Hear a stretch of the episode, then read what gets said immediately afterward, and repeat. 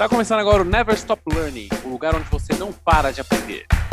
Sejam bem-vindos então a mais um episódio do seu Clube do Livro. Hoje eu falo com o Igor Fernandes, que é lá do Rio, autor da página Absurdamente Franco, colaborador na página O Manifesta, que também é escritor e compositor. Seja muito bem-vindo, Igor. Tudo bom? Tudo bem, Diogo. Boa tarde. Prazer falar contigo. Prazer é nosso. Igor, qual foi o livro que você escolheu para gente? Então, eu fiz a escolha do livro de autoria do Chico Buarque, que chama O Irmão Alemão. O Irmão um Alemão. Chico que é o Chico é um livro, um irmão dele que foi o pai dele teve morando na Alemanha na época é, da Segunda Guerra e ele teve um filho lá, né? Só que o Chico só soube disso muitos anos depois, né? E aí, com o passar dos anos, ele foi se envolvendo, tentando saber mais sobre essa história. E aí, depois já na fase adulta, ele compilou algumas histórias da época, fez um, pegou documentos da época, tudo mais para poder contar essa história. Obviamente, ele mudou alguns nomes, mudou alguns fatos, mas a base era meio para falar sobre um irmão que ele não conheceu, né? Bacana. E eu fiquei curioso. Como é que desenrola a história? É, passa lá, passa aqui, passa é, ele. Então, ele, ele na verdade, aprendendo. o Chico fala muito sobre é, como era o pai dele em casa, né? O pai dele era um cara muito fechado, sempre com seus livros. Ele fala, ele faz uma referência muito importante sobre as paredes da onde o escritório do pai, né? Que eram paredes tomadas de livro, praticamente eram paredes feitas de livro, né? E ele sempre achou o pai dele um, um, um cara muito correto, um cara que não tinha nada que pudesse manchar sua reputação, porém é, esse pai que morou em Berlim, né, nessa década de final da década de 20, início da década de 30, e aí, enquanto lá, lá esteve, teve essa aventura amorosa, né, que desencadeou num filho que até a princípio ele também não soube, né? E aí, com o passar das décadas, com alguns documentos que chegaram, ainda mais principalmente depois da, da, da guerra, né? Porque o irmão, ele ficou sabendo que existia esse irmão, que esse irmão é, chegou a ser investigado porque foi cogitado que podia ser judeu e eles queriam mandar ele para campo de concentração, tudo mais. E aí o Chico começa a querer saber desse irmão, né? Querer saber por que que ele nunca soube desse irmão, que destino ele tomou, enfim. Então, é um o livro se passa nos dois nos dois ambientes, né? Na no Rio de Janeiro e na Berlim dessa década.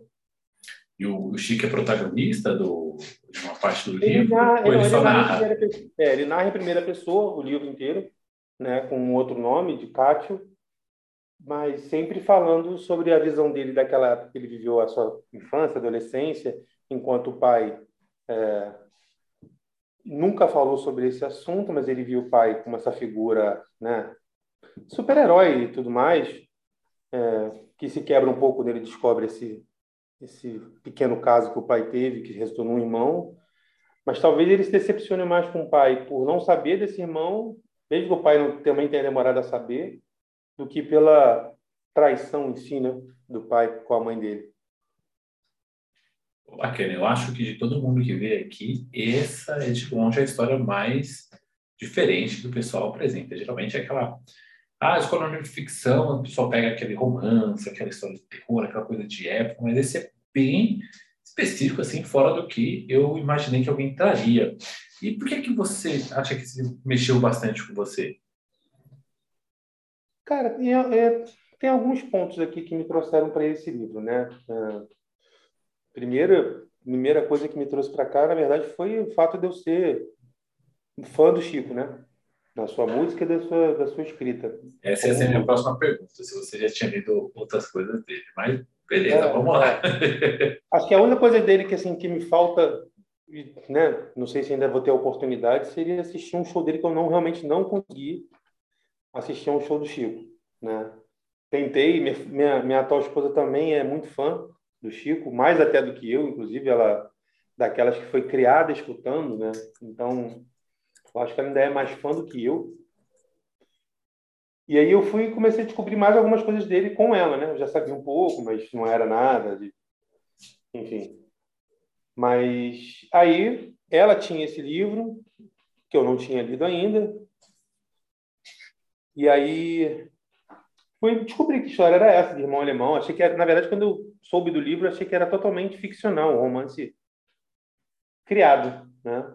Aí quando eu descobri que era meio sobre ele e ele bota só algumas coisas que não são da história, é, me fez me interessar mais ainda pela pelo romance em si, né?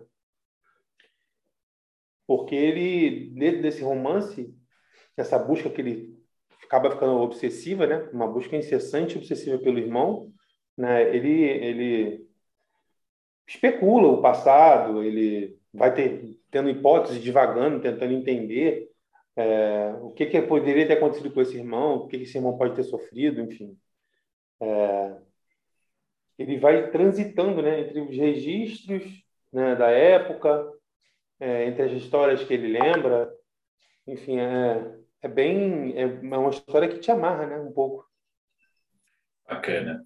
E dentro do lançamento do livro, você ter descoberto o livro, teve bastante tempo assim, esse intervalo? Ou foi bem recente, sua esposa pegou e já deu? Teve.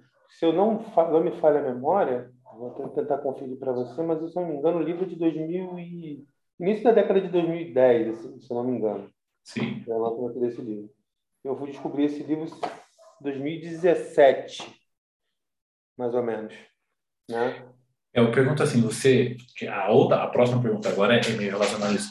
Você depois de você ver que as músicas tem alguma referência, que você reparou? Ou foi bem sutil só por livro, a música, só as músicas, a dramaturgia não estava lá? Você sente essa relação, uma conexão? Ou para você não conseguiu passar não. assim? Não, não senti essa relação não. Na verdade, para mim, é... eu, eu acho que o Chico, ele como... Na verdade, ele não é um... Eu nunca achei o Chico um exímio cantor, né? Mas é um letrista que dos poucos que eu conheço que consegue entender como musicista, como escritor de música, como a alma das pessoas, principalmente a alma feminina, né? Como escritor de livros e de romances, de peças, como ele também tem e tal, ah, é, ele consegue também enxergar muito a alma do ser humano, né, cara? Eu entendo que ele toca em, ele toca em lugares que a gente se reconhece, sabe? não é nada muito próximo a, a, a, gente, base da pirâmide classe social, que não é da onde ele vem, né? Ele sempre foi um cara de classe média alta, mas ainda assim ele consegue olhar para a gente com empatia, sabe? Ele sabe reconhecer o lugar da onde ele vem e sabe reconhecer a empatia sobre o outro, sobre aquele que não está no lugar que ele também conseguiu nascer lá, né? A gente é, tudo que ele escreve para mim tem uma representatividade muito grande nesse sentido, né? Dele conseguir entender, mesmo num lugar que ele não faz parte, sabe? Eu acho que o grande desafio do ser humano é ter empatia por alguém que veste um sapato diferente. É, a gente acaba de, de, nos últimos anos, tendo visto que o ser humano está perdendo um pouco isso, da empatia pelo lugar onde o outro está sofrendo, né? E eu acho que ele sempre teve isso, de saber entender o lugar da gente, o que, é que a gente está passando, e nesse livro aqui, como é uma história dele, você percebe que ele é tão tem a mesma fragilidade que a gente. Não é porque ele está num lugar de privilégio que ele não não pode ter passado por alguma coisa tão ruim quanto outras pessoas, né? Muito bacana, e realmente eu, eu concordo, porque assim, quando a gente começa a escrever, a parte mais difícil, eu acho que é você tentar colocar um personagem que você não passou por aquilo, mas você está criando aquela situação, né? Então, acho que é um ápice do escritor quando ele chega e alguém passa alguma coisa semelhante e fala, nossa, foi exatamente assim, ou foi muito parecido, parece que você estava lendo a minha mente. Eu acho que os escritores que mais se destacam são os que conseguem chegar nesse nível de profundidade. E o que eu gostei também é que, tipo, eu gosto, vezes, pessoas com aquele livro que elas queriam indicar para todo mundo, e dá para ver que, tipo, sempre gostou de paixão mesmo do autor, da obra tudo mais. E eu queria saber, né, já que como você aqui também é escritor e compositor, o quanto que é para você se inspirar ou quanto você se inspira nisso que influenciou nessa sua jornada de escritor e compositor? Então, eu eu nunca me enxerguei né, nesse lugar de estar tá escrevendo, apesar de olhando para trás, eu escrevi coisas que eu queria que virassem canções desde muito novo, né? Desde final da adolescência. Eu acho que tem muita relação às paixões, né? Você começa a se apaixonar, você começa a escrever. Eu, eu sempre tive muita relação de estar apaixonado e escrever. Sempre foi uma uma vertente aquele momento. Passou e eu tive muitas frustrações de carreira né, na vida. Né? Eu tive frustração com o futebol, tive frustração com a música. E aí a gente vai virando adulto, a gente precisa fazer o que tem que ser feito, né? Que é se, se, se moldar a sobreviver, já que seus sonhos daquele momento não deram certo. Mas continuei escrevendo de forma esporádica desde então. Uns últimos, nos últimos 10 anos, pelo menos, eu comecei a escrever meio olhava alguma coisa que me interessava a escrever e eu escrevia. Mas continuei escrevendo sobre meus amores, né, da vida, seja minhas paixões pessoais, seja minhas paixões por alguma coisa específica e tal. Começou uma, uma onda de muita gente falar assim: por que, que você não escreve um livro? Por que, que você não escreve? Porque parece que escrever um livro é estalar um dedo e escrever, né? Nem tem dessa. Às vezes, para ser um texto, tem bloqueios criativos né, longínquos às vezes, né? Fala que assim, né? Você acha que você escreveu pra caramba e quando você coloca na, no número de páginas, você fala, vai dar um, uma revistinha, né? Que Justamente. dá um trabalho, é muita coisa, assim. É, e aí, eu até pensei, ah, podia fazer um... Como de um tempo para cá eu escrevi muito poema, muita coisa de página, né? Poemas de uma página, por exemplo. Talvez saísse um compilado de um, sei lá, um livreto de 50 páginas. Talvez saísse mas ainda estou fazendo essa organização. Então, continua mas... aí, ó. Fala para você que é, eu entrevistei um rapaz aqui, o Júlio Nilson. Ele, na quarentena, ele começou a publicar um microconto por dia, foi publicando, foi publicando, e uma editora chegou para ele: Meu, a gente gostou, vamos fechar aí, a gente faz um livro só com o seu conteúdo. Então, existem chances aí de chegar lá. É constância, eu constância. É, eu enxergo isso, sim, muito claramente, né? Então, eu já tive conversas com um editor logo que eu comecei a página, 2019, eu acho que eu comecei ela, essa página hoje em dia, absurdamente franco, começou em 2019. Comecei a botar, a compilar as coisas em um lugar só, né? E eu já tinha conversado com uma pessoa naquela época, mas não vou não vou usar do seu do seu podcast para fazer nenhuma fala né, de, de, de política, enfim, mas foi por conta disso que ele desistiu de mim, né? Porque é, eu não concordo com ele não concorda com a minha opinião de não apoiar a, a, atual gestão do país então e ele apoiava. Então ele não ele cancelou o problema o nosso o nosso assunto profissional por isso. Enfim talvez não fosse para ser e aí eu continuo tentando. Porém de lá para cá eu comecei aí eu dei uma investida maior em em escrever poemas e algumas coisas que eu, eu enxergo como música, mas como eu não sou um cara que toca corda, né, violão, guitarra, cavaquinho, nenhum desses, eu geralmente preciso de alguém. Então nem sempre é, sai a música como eu gostaria. Mas eu tenho um amigo que toca fazendo isso, instrumento? entregando. É, eu vou entregando para alguém. Tem um amigo meu que está investindo, ele é compositor de samba e ele começou a investir forte nisso, né? Com uma equipe por volta e tal. Então ele tá tudo que é meu que que cai bem para nós dois, eu estou deixando ele fazer essa parte e a gente assina a música junto. Isso para mim não é nenhum demérito, até eu não tenho essa vaidade por mim. Tudo que eu escrevo que eu dou a ele, eu falo, quiser mexer, fica à vontade. O importante é que dê para musicar. Bacana. Eu acho que o desapego é muito importante quando a gente começa a criar, porque se você apega demais, você não consegue receber muita crítica, e isso é perigoso. Você já, já começa com esse desapego, tipo, tudo bem, fica à vontade, é um passo grande que conheço alguns autores aí que recebem um não de algumas editoras, mas a editora fala, não, mas é isso, isso, isso. E a pessoa acha o fim do mundo porque falaram mal da obra. A gente entende que tipo, você tá dedicação, carinho, tempo e tal, mas não sai perfeito, perfeito. Sempre tem um espacinho para melhorar. Sim, e aí e eu tenho assim, minha página, eu te falei, não tem um foco, né? Eu sempre escrevo daquilo que que me dá vontade. Então, eu tenho lá crônicas políticas, tenho crônicas do dia a dia. Não tenho nada de tipo autoajuda, por exemplo. Longe de mim, que eu não tenho nem essa pretensão. Mas eu escrevo sobre aquilo que eu sinto e, obviamente, escrevo coisas rimadas seja poema, cordel, poesia, não importa. O que eu vou rimando e vejo em que, em que modo aquilo vai ficar. E, lógico, a pandemia me fez escrever muito mais sobre é, atualidade do país e política. Obviamente, tem muita coisa escrita nesse sentido.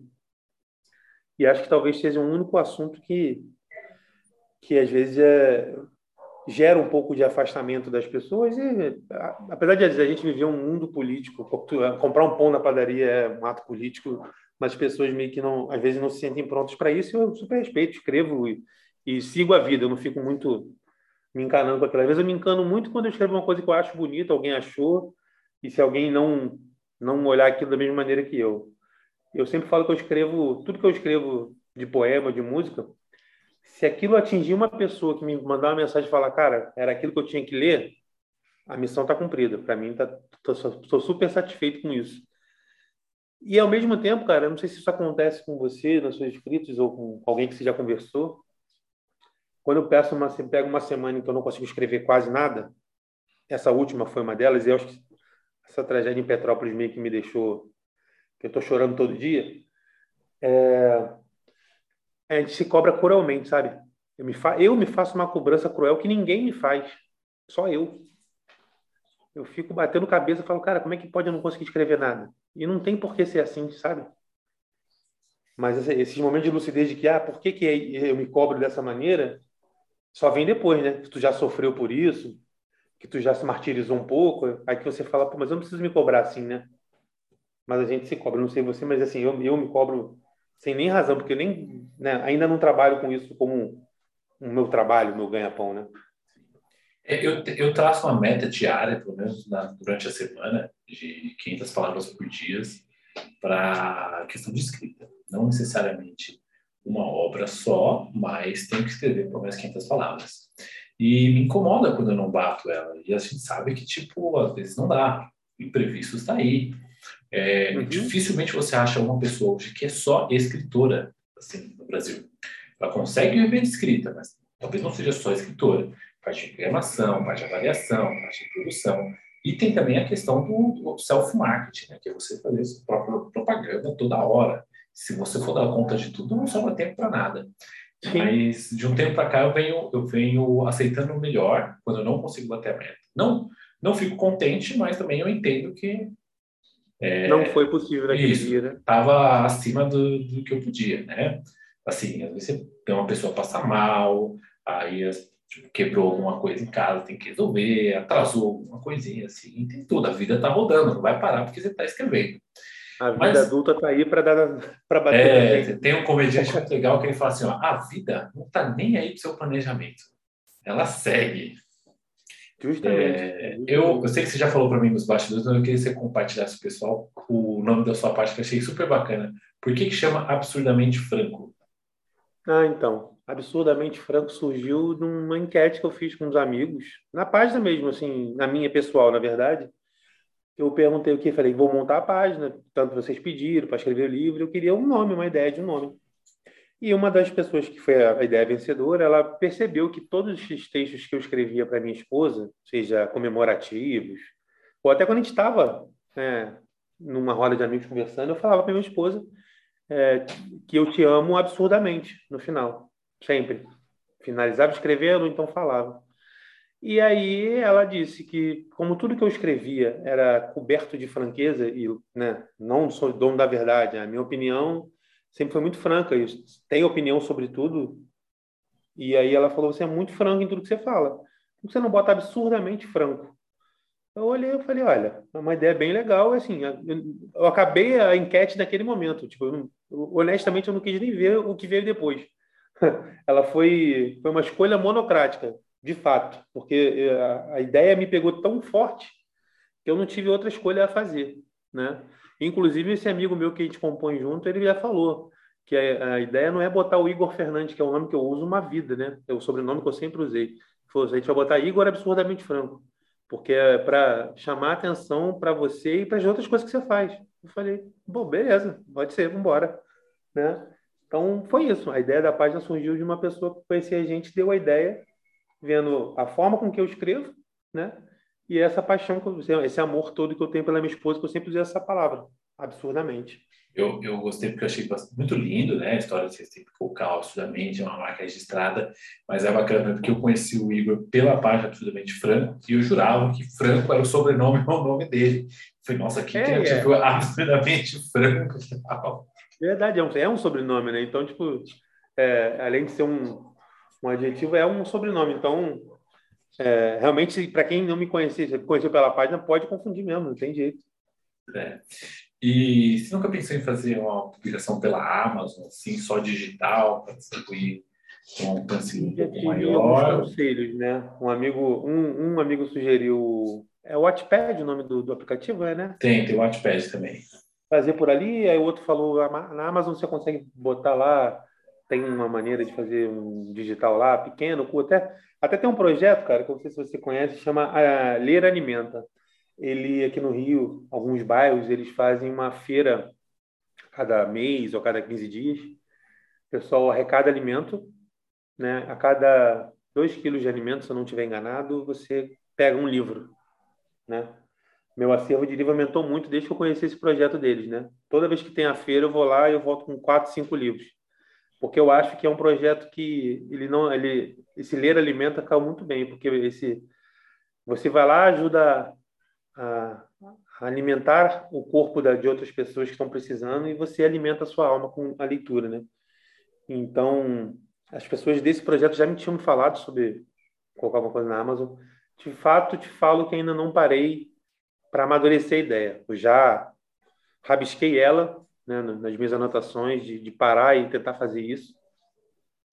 Principalmente porque eu comecei a fazer um projeto no ano passado de exemplo virar para você, Diogo, e falar assim: me conta uma história tua, a que você quiser, seja ela de família, de amor, de traição, qualquer coisa. Me conta uma história sua que você gostaria que eu escrevesse, que eu botasse a minha visão em cima dela. Tive bastantes histórias ano passado e eu tô agarrado em uma porque ela é bem forte. A história da, da, da, dessa minha amiga ela é bem forte e eu não consigo desmembrar ela, porque ela está com uma diagnóstico de uma doença que talvez seja terminal. E só que eu achei que isso fosse o pior dos problemas dela, né? Ela já teve tanto problema na vida, ela tem a minha idade praticamente. E essa é uma história que talvez eu coloque lá. Eu já conversei isso com ela. Eu, porque toda história que eu escrevi de alguém, eu dou para a pessoa olhar antes. Falei, a minha visão sobre a sua história é essa. O que, que você achou? E a pessoa foi e autorizou e eu postei na minha página. A dela eu vou fazer diferente. A dela eu vou escrever ela toda. Eu sei que ela vai ficar maior, inclusive. E eu acho que vou fazer uma coisa nesse sentido aí lá na Amazon, entendeu? Um conto, vai ficar no tamanho de um conto, mas para eu experimentar, né? Fazer o meu debut. Eu acho bacana, porque eu vejo bastante artista é, começando por contos, e os contos, vou na Amazon, quando você tem um número mínimo de, de palavras, de páginas, você joga lá e tal. E é bacana essa de pegar as histórias, que é basicamente o livro que você apresentou para a gente é isso, é uma história que ele descobriu e ele foi passando e, e colocando aí, é super legal. E de onde surgiu essa ideia de ouvir a história das pessoas e querer passar por palavras assim? Assim, muito, muito dos meus poemas ou das minhas coisas que eu escrevo, geralmente muita, muita coisa é minha, né? Eu vivi, enfim, pelo menos vivi muito próximo. E algumas coisas são histórias que eu vejo, né? é, você vai ver que além disso tudo também tem um foco de assuntos de ativismo social, né? Eu já escrevi muito na minha página porque eu sou um, um ativista ferrinho sobre contra as causas assim como racismo, machismo, xenofobia, essas coisas. Eu sei homofobia, eu, escrevo muito sobre isso também. E aí, nesse momento em que eu pedi a história das pessoas, eu queria entender se alguém talvez tivesse coragem de falar alguma coisa que passou, enfim. E eu tive pelo menos duas histórias sobre pessoas que passaram dificuldade para se assumir é, como da comunidade LGBTQIA+, e contar histórias que passaram escondido porque não assumiram para ninguém na época, né? Hoje em dia são assumidos. Um é um amigo muito pessoal e a outra pessoa eu não conheço pessoalmente, ela me achou pela página me contou a história dela. Eu fiquei muito grato por ela não me conhecer pessoalmente, me confiar assim uma história tão particular, né? É... E aí eu tive essa ideia, falei, vou tentar ver se alguém né, tem coragem de contar e tal. E nessa história eu eu ouvi algumas coisas bem bacanas, eu fiz questão de escrever todas, e todos, todas que eu postei sobre foram autorizadas, que a pessoa leu o que eu escrevi, gostou e me autorizou a postar. E a única que ainda não saiu foi dessa menina, né? Porque a, o diagnóstico dela é uma coisa bem grave, né? Que é demência frontotemporal, né? Ela está com 42 anos, mas o cérebro dela já é como se fosse uma pessoa de 90. E isso vai definhando ela, né? Vai degradando o cérebro dela e ela não sabe mais quanto tempo tem. Então eu queria muito fazer isso enquanto ela está aqui, lúcida ainda, sabe? Então, e ela está muito ansiosa e orgulhosa porque eu estou dando esse essa ênfase à história dela, porque eu achei realmente bem bem hardcore assim, coisas que a gente vai ler e vai falar, nossa, e a gente reclama da nossa vida, sabe? A gente tem tanto para agradecer e reclama da nossa vida. E ela tá aí, tá feliz, né? Não tem, não reclama do que do que passa, agradece todos os dias que está aqui com a gente. E é uma pessoa que me inspirou muito, sabe? Então, foi aí que eu tive a ideia de continuar esse projeto. Eu ia fazer um curto tempo, mas eu vou fazer mais. Vou tentar angariar mais histórias que eu quero continuar fazendo isso, sabe? Bacana. Tem uma amiga minha, a Gabs, que é, ela também vai gravar o podcast aqui com a gente.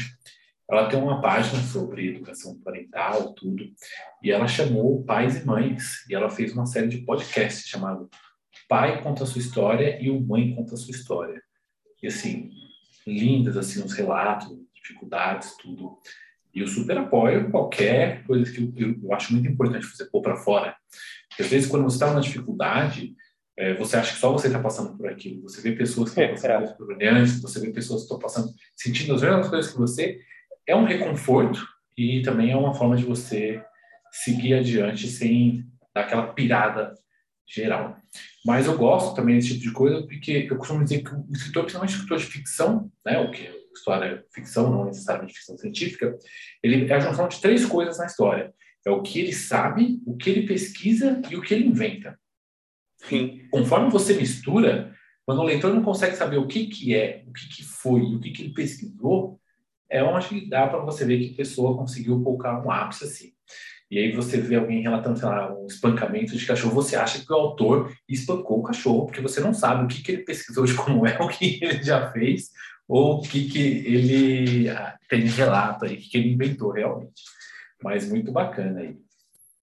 Justamente, é um tripé, é um tripé muito importante para o escritor, esse, esse que você comentou aí. Uhum.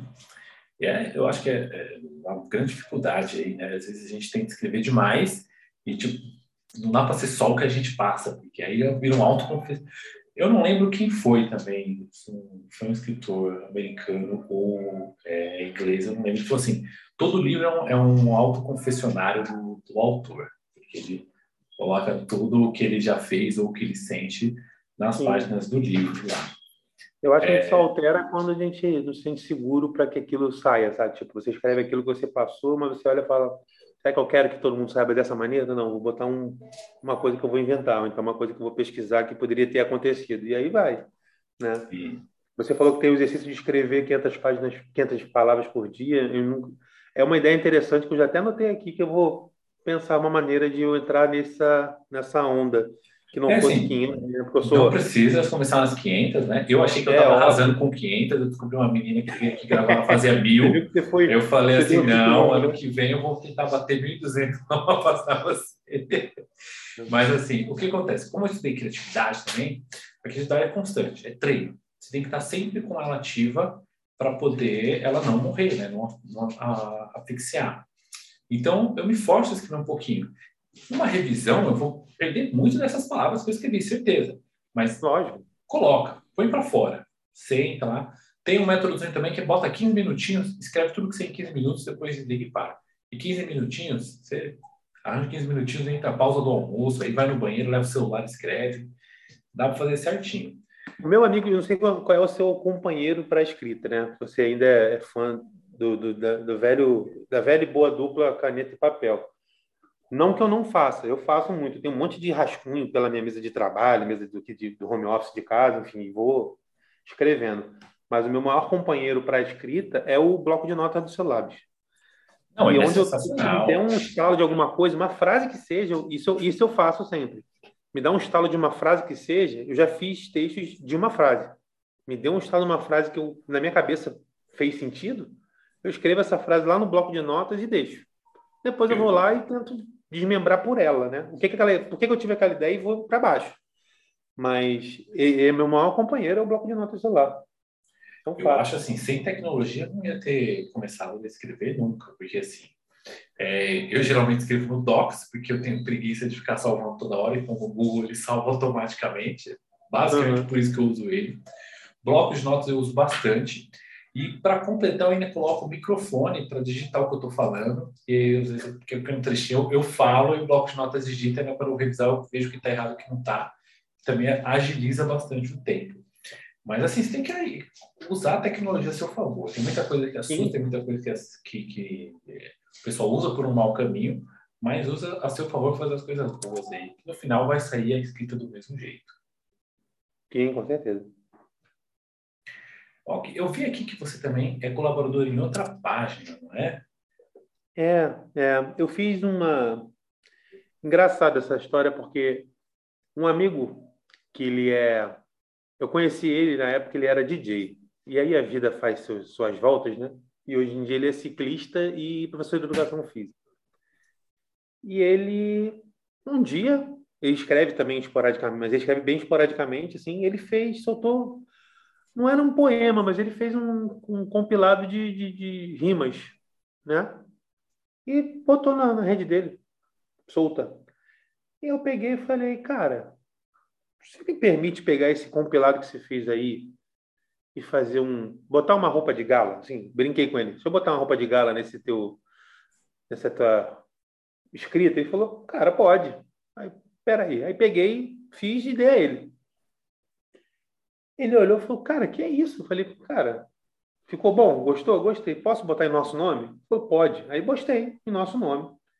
E aí ele já tinha conhecido essas pessoas que são professores, também que ele conhece tinham já uma página de textos e mandou para eles.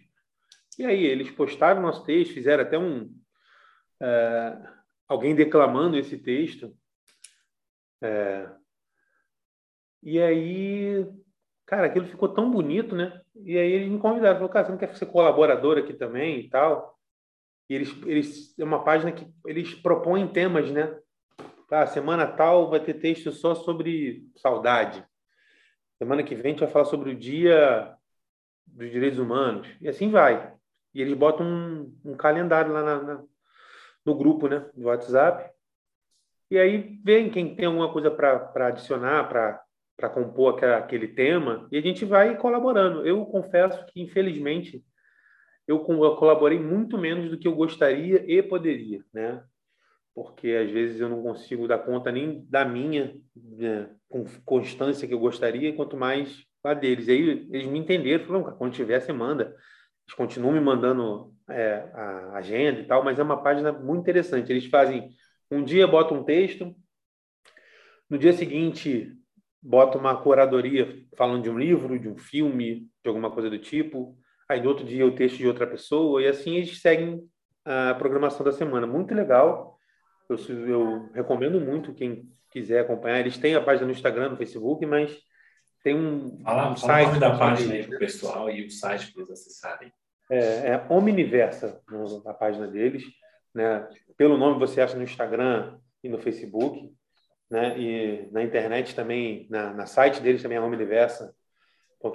também é, é, onde os textos estão na íntegra, onde você lá tem a biografia de cada um dos colaboradores, que é uma coisa muito legal, tem uma foto e uma biografia feita por cada um, cada um é, manifestou como se enxerga nesse mundo literário, né? E eles postaram lá. Lá vai estar uma foto minha um pouco diferente, porque eu acho que a minha foto está lá é antes da bariátrica, mas sou eu, pode apostar que sou eu, estou lá. E, assim, é, é, muito interessante. Quem puder conhecer também a página deles vai, vai se surpreender, porque tem escritores lá maravilhosos, de todas as faixas etárias. Tem é, professores, em todas as profissões, é muito legal. Eu acho super bacana como é que essas conexões vão surgindo, assim, é. quase que aleatórias. Gosto também desse esquema tipo, da, do desafio, sabe? O tema, esse tema, e aí se corre para fazer alguma coisa assim. eu super apoio, porque às vezes a gente fica preguiça, né? O cérebro é preguiçoso, Sim. não quer fazer as coisas. Se você força ele um pouquinho, só com um tema, já sai assim, um monte de coisa que tipo, podia ter saído sem alguém tá dado o tema, mas o tema foi o pontapé inicial. Justamente. E aí você vê que é engraçado porque essas conexões que, por exemplo, a conexão que me trouxe aqui, que é a nossa amiga Vera, que é uma escritora maravilhosa, ela eu conheci a Vera porque eu segui uma página engraçada, o cara também é escritor, chama Vitor Almeida, tem uma página chamada Suburbano da Depressão. A gente se conheceu por meio dessa página e a gente se fala com constância. Eu leio as coisas que ela faz, ela lê as minhas. É, eu acho que ela às vezes me apoia mais que muita gente que já me conhece há muito tempo, sabe, nesse mundo literário. É, fiz conexões com pessoas que talvez eu não. É aí que a gente fala do, advento da tecnologia, né? As redes sociais, às vezes, me conecta com pessoas que talvez a gente nunca fosse conhecer pessoalmente, né? Eu tenho como inspiração para escrever, talvez eu não escreva igual, talvez não, não escreva igual, porque as pessoas têm, por exemplo, vou te falar uma pessoa que hoje em dia eu me inspiro muito, é, porque eu gosto muito do que ele escreve, porque é, é pro lado engraçado das coisas, da vida, mas ele fala também com seriedade, que é o André HB. André HB participou do primeiro Big Brother, cantor maravilhoso, escritor maravilhoso, desenhista maravilhoso, e assim, e você vê que às vezes o país, por não, por não apoiar tanta cultura como deveria, a gente não, não sabe. Ninguém, muito pouca gente conhece o André como escritor, como desenhista, como cantor. Né? E aí hoje a gente tem uma relação de amizade. Um cara que eu, eu, eu conheci pela televisão há 20 anos atrás. Sempre, eu falei isso para ele claramente, eu gostava dele naquela época. E aí conheci ele um pouco mais de intimidade. É um cara que poderia ser meu amigo de frequentar a casa, sabe? E a gente se fala muito, troca muita ideia sobre escrita, ele me, me dá uns conselhos bacanas. Conexões que a vida da internet da, do mundo literário nos traz, né? Que a gente talvez não, não nunca imaginou e aí a gente consegue, né, cara? É, eu achei sensacional. Eu, eu gostei também, porque assim, a Vera ela veio gravar aqui comigo eu falei, Vera, eu tô fechando uma temporada aqui, você conhecer alguém que, né, você que já participou, conecta com o que eu tô fazendo aqui, mas não, não tem aqui, eu, tipo, no mesmo dia ela mandou, falou do seu perfil, a gente entrou em contato, começou. Mas é, eu acho muito forte nas conexões. Sabe? Quando o pessoal fala assim, quando o santo bate, não tem como. Não é, tem. é, automático que vem e tudo mais. Igor, a gente está chegando aqui quase no finalzinho, mas eu vou fazer para você três perguntinhas que eu geralmente faço para todo mundo. E eu vou montar uma surpresinha que vai sair no final, no dia que for lançado esse podcast. É, se você fosse dar um nome um personagem ou uma personagem nesse exato momento, qual o primeiro nome que viria na sua cabeça? Edmilson. Edmilson. Com I ou com Demudo? Com Demudo. Eu gosto de perguntar porque eu conheci os dois Edmilson. Eu confesso que eu já, eu já meio que pensei num conto com, ficcional com um personagem, por isso que eu falei Edmilson, porque eu cheguei a escrever o Edmilson, mas de uma maneira bem peculiar, cheio de, de Ys e, e Hs onde não deveria, ou letras dobradas.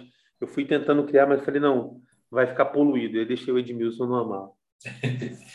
e se você fosse escolher um cenário, qual cenário você escolheria? Primeiro que vem assim. Uma comunidade. Bacana.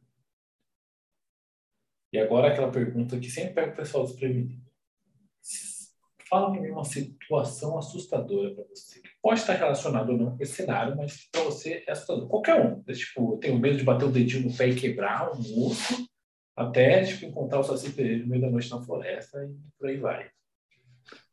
Cara, há alguns anos atrás talvez eu te falasse a morte, porque a morte já foi uma situação que me causou muito pânico, o medo da morte, né?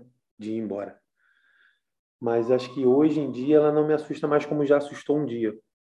Mas eu tenho ainda muito receio de perder os meus pais, ainda são vivos. É, mas a gente vai começando a ver o ciclo da vida se encerrando. E aí, acho que hoje uma situação assustadora para mim é perder meus pais.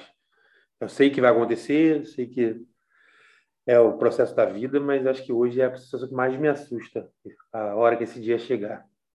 É, eu acho que assim, no meio dessa pandemia, não todos, mas eu vi bastante gente que aprendeu a lidar melhor com esse tipo de coisa. A gente nunca pode generalizar falar que todo mundo.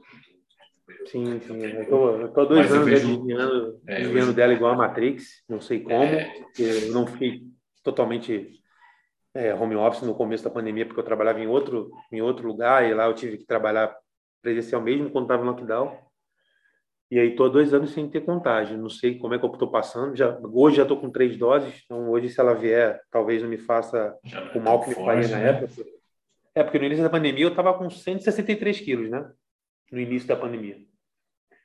É, comorbidades, né? Um parque de diversões para o vírus. Sim. Mas eu fiz a bariátrica em maio do ano passado. E hoje, talvez eu seja um pouco mais saudável do que estava naquela época. Então, e com já vacinado então, talvez ela não me faça o mesmo mal que me faria no começo.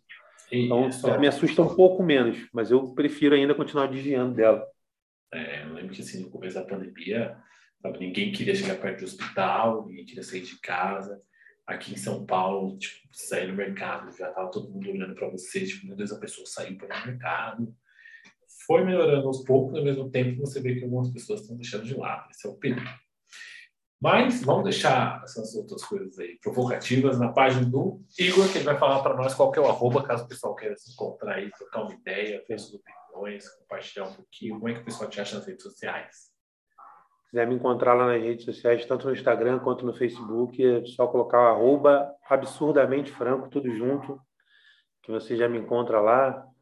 É, quem sabe depois de, de conhecer meu trabalho, a gente vira amigo pessoal, a gente migra Pode seguir a página do perfil pessoal também, que é Igor Underline Almeida Underline Velho. É, eu não tenho Twitter sobre a página, meu Twitter é só o pessoal, então só tem na plataforma do Facebook e do Instagram. Em breve eu estou cogitando a hipótese de migrar para o YouTube, mas isso ainda é um, tá um projeto ainda. Maravilha, eu super apoio qualquer outra coisa. Porque, assim, às vezes, assim, escrever, montar uma postagem, legenda, no Instagram é um pouco de trabalho. Se você grava um videozinho e coloca, Pode ser que você fique mais à vontade, é sempre uma incógnita, mas vale a pena tentar. E eu acho que você devia colocar Franco também na sua página pessoal, para todo mundo saber que o, Franco do Absurdamente é o, o, Igor do Franco aí. É, eu estava pensando nisso, botar na bio lá também. Eu já tenho lá o, na bio do pessoal o link que joga para o meu perfil da página. Na página tem um link do meu perfil pessoal também, se não me engano, meio da minha esposa, né?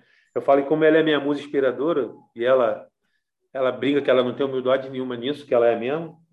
Então, eu deixo o link dela também lá, porque vira e mexe eu falo sobre ela e quando eu... A maioria das pessoas já sabe quando é sobre ela, quando não é, né?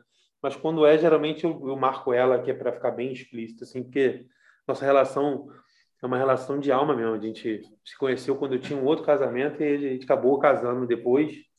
Então, a nossa relação é, não é só de homem e mulher, né? Marido, esposa, a gente é amigo, a gente é parceiro, a gente é, é um time. Então, se eu estou aqui também hoje escrevendo, devo muito a ela, porque ela, em momento nenhum, deixou de apoiar essa, essa minha ideia de ser um aspirante a escritor. Então, devo muito também isso a ela. Muito bacana, que ela vai ficar super contente quando ela ouvir isso aqui também. Bom, então a gente vai ficando por aqui, galera. Espero que vocês tenham curtido o papo. Quem se interessar também pode me seguir nas redes sociais no arroba E a gente se vê então semana que vem com mais um episódio. Muito obrigado. Tchau, tchau.